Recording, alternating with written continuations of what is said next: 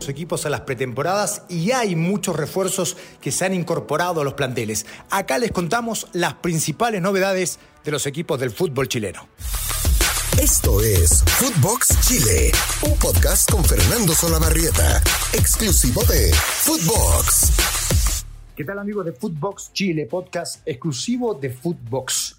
Para hablar en este comienzo de semana de las muchas novedades que hay en torno a la conformación de los planteles y los equipos del fútbol nacional. Ahora, es cierto que hay muchos rumores, que hay mucha venta de humo, que los representantes interesadamente eh, hacen ver que sus representados, que los jugadores pueden estar siendo de interés de varios equipos. Pero eso realmente no es comprobable. El hecho es que es entretenido, que es atractivo, sobre todo para los hinchas, pensar que, por ejemplo, puede llegar eh, algún jugador de gran interés argentino, uruguayo, incluso brasileño. Pero de ahí a que eso se concrete hay un mundo de diferencia. En fin, se hablaba, por ejemplo, de Mauro Zárate en Colo Colo, un jugadorazo, un hombre de gran nivel, argentino alguna vez seleccionado, pero eso rápidamente se descartó. No va a ocurrir. Y la diferencia respecto a ese gran jugador y el que realmente contratan, de seguro va a ser muy grande. El hecho es que tenemos a partir de ahora, más que un análisis, una información de casi todos los equipos en torno a las contrataciones. En fin, para aquellos que están repartidos por el mundo y que quieren saber de sus equipos. Por ejemplo, vamos a partir con Audax Italiano, donde Ronald Fuentes vuelve a ser técnico. Un muy buen técnico que hizo un muy buen trabajo en la Unión Española, pero que se equivocó al elegir el proyecto de Santiago Wanderers, porque era un proyecto casi sin presupuesto, con muchos jugadores jóvenes, y eso lo pagó muy caro. Terminó saliendo de la banca, fue el primero de los cinco técnicos que tuvo Wander en el año que recién pasó y donde terminó descendiendo, entre otras cosas, por no apurar un proyecto, por no defenderlo y por, en definitiva, no tener el presupuesto necesario para jugar en primera división. Lo cierto es que Ronald Fuentes vuelve a Audax Italiano, que sorprendentemente eh, se desvinculó de su técnico. Ahora, es cierto, Pablo Vitamina Sánchez, que hizo un gran campeonato, tenía una oferta desde fuera y es imposible retener una oferta que viene desde México. Lo cierto es que Ronald Fuentes vuelve al fútbol nacional y es uno de los técnicos chilenos que de verdad tiene mucha proyección, no solo por su trabajo, su metodología, sino también por la forma y el estilo de juego que impregna a sus equipos. Interesante propuesta, ofensiva, arriesgada, eh, con muy poca cautela, que seduce al hincha evidentemente y que seduce a los analistas. En fin, Ronald Fuentes es el nuevo técnico de agua italiano. Y en Cobresal, uno de los tres equipos que mantuvieron a sus técnicos, Gustavo Huerta empieza a armarse. Pero la gran novedad de Cobresal es que Huerta está por cuarto año consecutivo al mando del plantel profesional. Y esto es una novedad porque en el fútbol chileno los técnicos que duran más allá de 10 partidos son muy pocos. Y Huerta lleva cuatro años en Cobresal. Pequeña historia. Cuando Huerta va a salvar a Cobresal, quedaban algo así como cuatro partidos, Cobresal estaba prácticamente condenado a ir a la tercera categoría, a la segunda división profesional, y en ese instante, Huerta, por una deuda, por gratitud, por lealtad al equipo donde él jugó, a la ciudad donde él vivió durante muchos años, volvió y tomó el equipo. Era imposible salvarse. Y en el primer partido pierden. De ahí en más tenía tres encuentros para ganarlos. Si no los ganaba, descendía. Y un dato que no se conoce, Cobresal, si descendía, desaparecía. Ya no iba a haber más apoyo de los dirigentes ni de la minera y Cobresal iba a ser historia en el fútbol chileno. Bueno, no solo ganó los tres partidos, se salvó y de ahí en más llegó a la primera división. Y en primera división ha hecho buenas campañas Huerta. Hay que reconocer que es un técnico nacional, claro, de, un estilo y de una escuela un poco más antigua que los nuevos, que son mucho más arriesgados, pero un buen técnico, que cumplió una vez más en el campeonato que recién pasó y nuevamente renovó contrato con el equipo del Salvador. Esa es la gran novedad de Cobresal para mi gusto, más allá de algunas incorporaciones de jugadores que no tienen mucha trascendencia en el fútbol chileno, pero que en definitiva van a conformar el elenco donde Huerta una vez más tratará de mantener el equipo en la primera división. ¿Qué pasa en Colo Colo? Grandes novedades. Buen trabajo de Morón. Buen trabajo de Morón. A diferencia de la temporada anterior donde Colo Colo hizo un buen campeonato, pero en términos de incorporaciones erraron casi en todo. De los siete refuerzos, cinco no sirvieron. Solo dos fueron ocupados y además renovados en el elenco popular. El caso de Guillermo Amor y el caso de Gil, dos jugadores que destacaron no solo en Colo Colo, en todo el campeonato. Y ellos dos siguen en el plantel con un buen esfuerzo de Morón y del presupuesto de Colo Colo que invirtió fuerte. Un millón de dólares por Gil, 800 mil dólares por Amor, un millón trescientos mil dólares por Solari, que entre paréntesis interesa a la América de México. Y claro, es un jugador con muchísima proyección. La reencarnación de Bartichotto, uno de los máximos ídolos de la historia del elenco popular. Bueno, la historia es parecida, pero me parece a mí que hay una diferencia enorme de dimensiones futbolísticas entre Marcelo Bartichotto y Pablo Solari. Lo cierto es que igualmente interesa a la América y si eso ocurre es muy difícil poder mantenerlo, porque claro, los números de la América, los números del fútbol mexicano son abismales en relación al fútbol chileno. Lo cierto es que, más allá de la contratación de Solari, Colo Colo suma además a Cristian Zavala, buen puntero derecho de Melipilla, que destacó ese chico. Y la historia también es interesante para decir que él, que era un jugador que andaba deambulando por distintas categorías, cuando recibió la confianza de un técnico, terminó respondiendo de esa manera, al punto de que es hoy en día seleccionado nacional. Una vez más, insisto en esto, cuando un jugador recibe la confianza de un técnico y lo bancan cinco, ocho partidos, ese jugador termina rindiendo. Es el caso de Zavala en Melipilla, como lo fue Montesinos, en el propio Melipilla y después en Audax Italiano. Además de Zavala, ya firmó Esteban Pávez en un nuevo regreso a Colo Colo, viene de Tijuana. Es un volante mixto o un volante central, una zona que ha poblado Colo Colo, porque además de estos jugadores confirmó la presencia de Vicente Pizarro, la joya de la corona de las divisiones inferiores. ¿Qué más? Bueno, el 9 que estaba buscando finalmente Quinteros, Juan Martín Lucero, jugador de Vélez Arfield de Primera División de Argentina. Eso ya habla por sí solo de los antecedentes y la trayectoria de este jugador, que sí puede ser aporte en Colo Colo. A diferencia de Cristian Santos, el joven venezolano, alemán venezolano que venía de la tercera división del fútbol germano y que fue como todos lo sabíamos y como incluso lo anunciamos, un, jugador que no hizo ninguna historia en Colo Colo. Es más, me parece que estuvo contra el tránsito de la historia de Colo Colo, un equipo que no puede darse el lujo de traer jugadores de tercera categoría, aunque sea del fútbol europeo. Nos hemos ido quedando en distintos equipos y nos queda mucho todavía. Coquimbo, se fue Héctor Tapia, un técnico nacional que generalmente está agarrando buenos proyectos.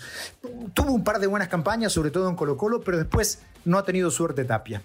Y luego, eh, ante su ausencia y su salida, va a llegar Patricio Graf, que estuvo en Palestino, que no hizo gran historia, que reemplazó a José Luis Sierra, que venía muy, muy mal. Un técnico que en realidad, a estas alturas, ya no es un técnico que uno pudiera pensar es una proyección, es un técnico que podría uno decir es de los que pintan bien en el ámbito nacional. No lo fue. Y una vez más, Sierra se fue al Medio Oriente después de dejar la dirección deportiva de la Unión Española. Una dirección deportiva donde le encargaron un trabajo y apenas estuvo tres meses. No solo habla mal de la calidad técnica de Sierra, sino también de su calidad personal. Pero esa es otra historia. Lo cierto es que, en definitiva, Graf, que cumplió en Palestino, termina yéndose a Coquimbo Unido. Un técnico, sí, interesante, pero que tampoco ha mostrado en Chile una propuesta que pudiera seducir al análisis y también a la hinchada. Eh, esto es importante porque cuando uno observa a los equipos, a los estilos, a los funcionamientos y a la metodología, seducen aquellas propuestas que tengan algo, más allá de si es ofensiva o defensiva, pero que el libreto sea bien cumplido. Pongo siempre este ejemplo extremo, ¿no? Manchester City, Atlético Madrid. Manchester City, propuesta ofensiva, de mucha tenencia de balón, pero de, gran vértigo también versus Atlético Madrid. Un equipo más bien defensivo, que juega de contra, pero que cumple de manera extraordinaria su libreto. Entonces, no importa cuál de los dos estilos sea, lo importante es que el equipo cumpla bien el libreto. Y esa es la labor del técnico. En fin, bueno, nos vamos quedando y quedan muchos equipos. La Serena vuelve el chupete suazo.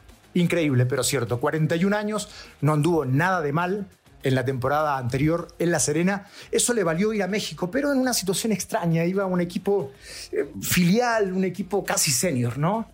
Bueno, terminó volviéndose Suazo a La Serena y hoy es refuerzo del elenco papayero.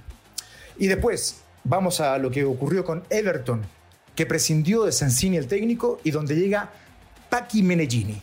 El técnico de Calera que hizo un buen trabajo, pero que en el último partido dejó mucho que desear. En ese partido histórico donde la U termina salvándose del descenso, Menegini planteó muy, muy mal el segundo tiempo del compromiso y terminó perdiendo no solo el partido, la opción de llegar a Copa Libertadores de América. O sea, a lo menos en el segundo tiempo perdió 3 millones de dólares la institución.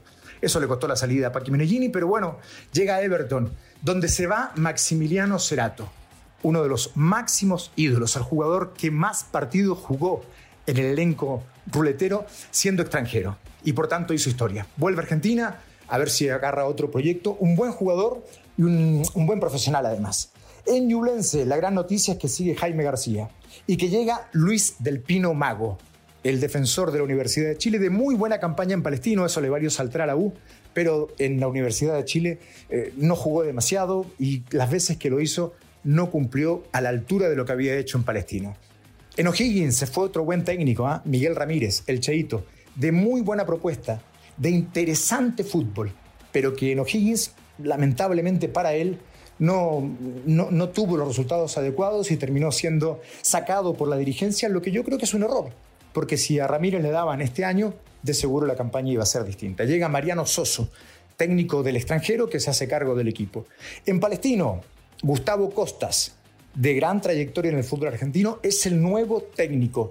Y, ojo, se va uno de los máximos ídolos de los últimos años, Luis el Mago Jiménez. A lo, menos vence su contrato y da la impresión que no hay demasiado interés ni del jugador ni de la institución por renovarlo. Y, vuelve, esto también es noticia, José Bizama, un jugador chileno que se fue a la MLS, al Houston Dynamo, y que ahora retorna al fútbol chileno. Jugador interesante. Y es primera vez que un jugador chileno vuelve de la Liga de los Estados Unidos. Vamos a ver en qué nivel llega. En una española llega Gonzalo Espinosa, un muy buen jugador de la U. Yo lo dije el otro día en el podcast. Espinosa debió haber renovado en la U, sobre todo ahora que buscan un volante mixto para mi gusto, de los mejores volantes mixtos del campeonato nacional y del mercado chileno. Pero bueno, terminó yéndose de la U, llegó a la Unión Española y de seguro va a ser un buen refuerzo. En Católica, renovó Buenanote. Renovó Buenanote. El, el detalle, el dato, es que a Buenanote le han ido rebajando las platas, evidentemente, hace tres años que no es titular. Y él ha aceptado continuar en la Universidad Católica para incluso, lo dijo en la intimidad, retirarse en el elenco cruzado. Y llega además Sebastián Galani, jugador de la Universidad de Chile, titular durante todo el año, uno de los rescatables de la campaña mediocre de la U, llega finalmente a la Universidad Católica. Y es un volante central, y esto es novedad, porque Católica, que es un gran formador de jugadores de, divisiones inferiores, generalmente en esa posición es donde más nutre al fútbol chileno. Bueno, una rareza, llega Galani a disputar ese puesto con Saavedra. Y luego en la U, para terminar, ya nos va quedando muy poquito tiempo, en la U se fueron 12 jugadores, 12. Merecidamente, sí, la campaña que hicieron fue realmente desastrosa. Y entonces ha empezado a armarse. Trajo primero a Ronnie Fernández, un buen delantero, centro delantero, pero que también puede recogerse y jugar por las bandas. Por eso se pensaba que iba a llegar otro 9 y llegó. Cristian Palacios, proveniente de la Unión Española, 16 goles en 24 partidos jugados, buen cartel para este jugador que dentro del medio chileno ha cumplido. Pero, pienso yo, para un elenco grande como la U, la presencia de dos nueves que solo rinden en el campeonato nacional no sé si es tan interesante y tan atractiva. Luego, atención, compraron a Jason Vargas en el 70% de su pase, un jugador sumamente interesante que destacó muchísimo en las divisiones inferiores de Católica, pero que después, cuando se fue al fútbol de los Estados Unidos y luego a Argentina, no ha rendido. Recuperó algo de su rendimiento en la calera y eso le vale volver ahora a un equipo grande, a la Universidad de Chile, donde también vuelve Felipe Seymour y donde también está ahora un nuevo arquero que proviene del fútbol ecuatoriano, Hernán Galíndez, de la Universidad Católica de Ecuador. Y finalmente, el último de los refuerzos confirmados, por lo menos ahora, es José María Carrasco, también del fútbol ecuatoriano, de Independiente del Valle. En esto, que es una apuesta de la U de ir a buscar al mercado ecuatoriano a los refuerzos y a su técnico. Vamos a ver qué sucede con eso.